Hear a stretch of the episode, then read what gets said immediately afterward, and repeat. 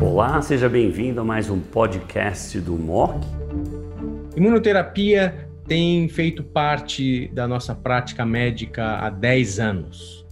A cada dia nós vemos novas indicações, novas doenças sendo tratadas, formas de uh, combinar drogas. E recentemente no Brasil nós tivemos a aprovação de semiplimab uh, para carcinoma basocelular metastático, localmente avançado e uh, para pacientes que não seja adequado o uso de Vismodegib, que é a droga aprovada hoje na primeira linha.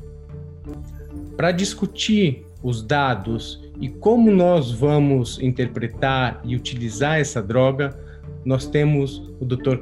Gustavo Schwarzman, que é oncologista clínico no Hospital Albert Einstein. Gustavo, seja bem-vindo. Muito obrigado, Rafael, pelo convite. Agradeço a equipe do MOC e ao apoio da Sanofi. Gustavo, muito obrigado por essa revisão. Ah, a gente tinha já a aprovação de semiplimab em SEC, houve várias discussões muito importantes de como ah, aplicar essa droga no cenário do SEC. Lógico que para doença metastática a discussão é pequena, mas por localmente avançado se definiu que existia uma grande área cinza. Para a base celular, a minha impressão é que a gente vai chegar em breve nos 50 tons de cinza. A situação é mais complicada porque aparecem outras variáveis. A primeira coisa, vamos começar a, da, da, indicação habitual. A, eu queria que você comentasse a sua visão do que é localmente avançado, a ponto de eu precisar de tratamento sistêmico com essa droga, por exemplo?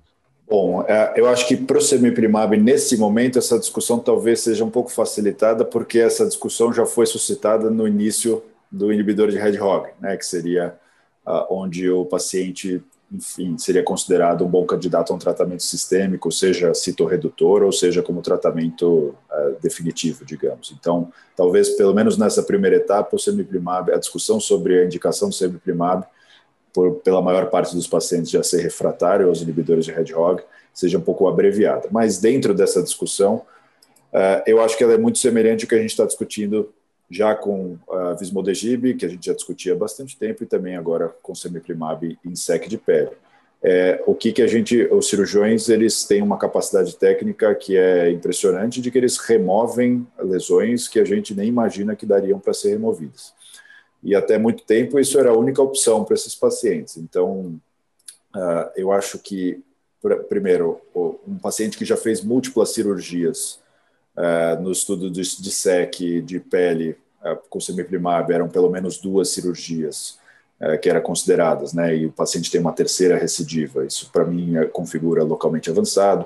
Se há um dano, seja estético ou funcional, por esses tumores estarem majoritariamente 70, 80% em região de cabeça e pescoço, né? Defeitos no nervo facial, defeitos oculares, defeitos na asa nasal então, são algumas coisas que podem levar a um dano estético, um dano funcional é, que seja restritivo, e aí quem vai muito puxar a bola para o lado da doença sistêmica acaba até sendo o paciente que quer alternativas a uma cirurgia que pode ser mutilante.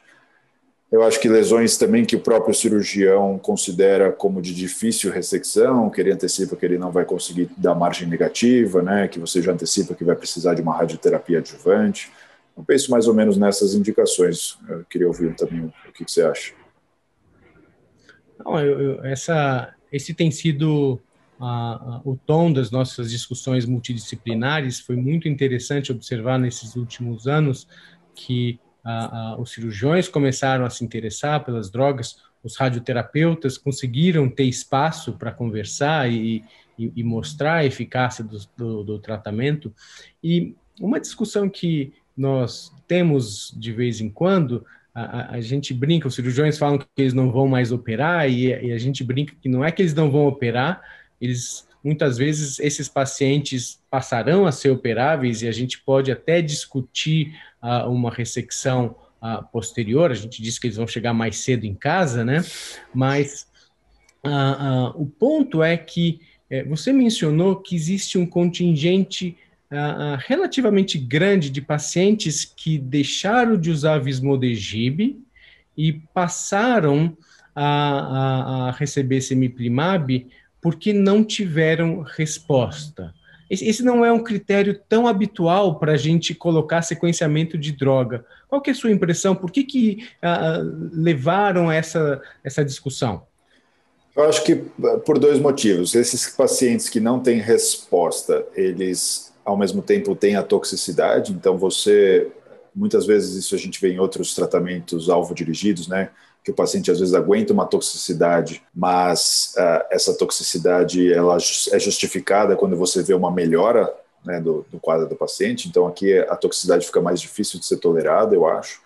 E, e o segundo ponto é de que a, de que esses pacientes que não têm resposta geralmente não têm o seu problema resolvido né, quando você fala de uma doença localmente avançada, que você quis dar tratamento sistêmico e não cirurgia, era porque a gente achava que o tratamento sistêmico fosse levar a uma citorredução importante daquele volume tumoral e consequente melhora dos sintomas. Eu acho que depois que você tentou nove meses de tratamento e essa citorredução não aconteceu, o seu entusiasmo para que haja uma subsequente redução de volume tumoral diminui bastante. O paciente ainda segue com defeito de pele muito importante. Então, acho que dentro desse contexto, eu, como paciente que pudesse ser recrutado para o estudo, realmente pensaria em alternativas se, se elas existissem. E acho que faz sentido, né? Você, você concorda com esse critério de inclusão? Ele, é, ele, ele é meio questionável, né? Mas eu acho que ele faz sentido. E não é, acho que não é muita gente que chega nos nove meses sem toxicidade é, que não é permissível ou sem resposta. É, o Vismodegib é uma droga que normalmente quem tem resposta tem resposta rápida, né? E, e, e manter nove meses, muitos desses pacientes têm sintomas, né? A doença localmente avançada, ela é cruel. A gente vê que as, cur as curvas de sobrevida são muito boas, mas isso é característico uh, dos carcinomas de pele que é, machucam os pacientes, uh, uh, são muito agressivos localmente, mas não ameaçam a vida deles. Então, é, é, a minha impressão é que esse critério veio a partir de, de, de gente que está muito habituada a ver esses pacientes e discussões multidisciplinares muito maduras, né? Porque vários pacientes em que o cirurgião diz que dá para remover, é, nós vemos depois margens comprometidas ou situações, como você mencionou, de, de sequelas funcionais, né? A questão estética, muitas vezes eles nos surpreendem, mas alguns pacientes ficam, e, e um idoso com uma paralisia facial não é uma questão estética, né? O paciente acaba tendo engasgos, aspira, não é uma coisa tão simples, né?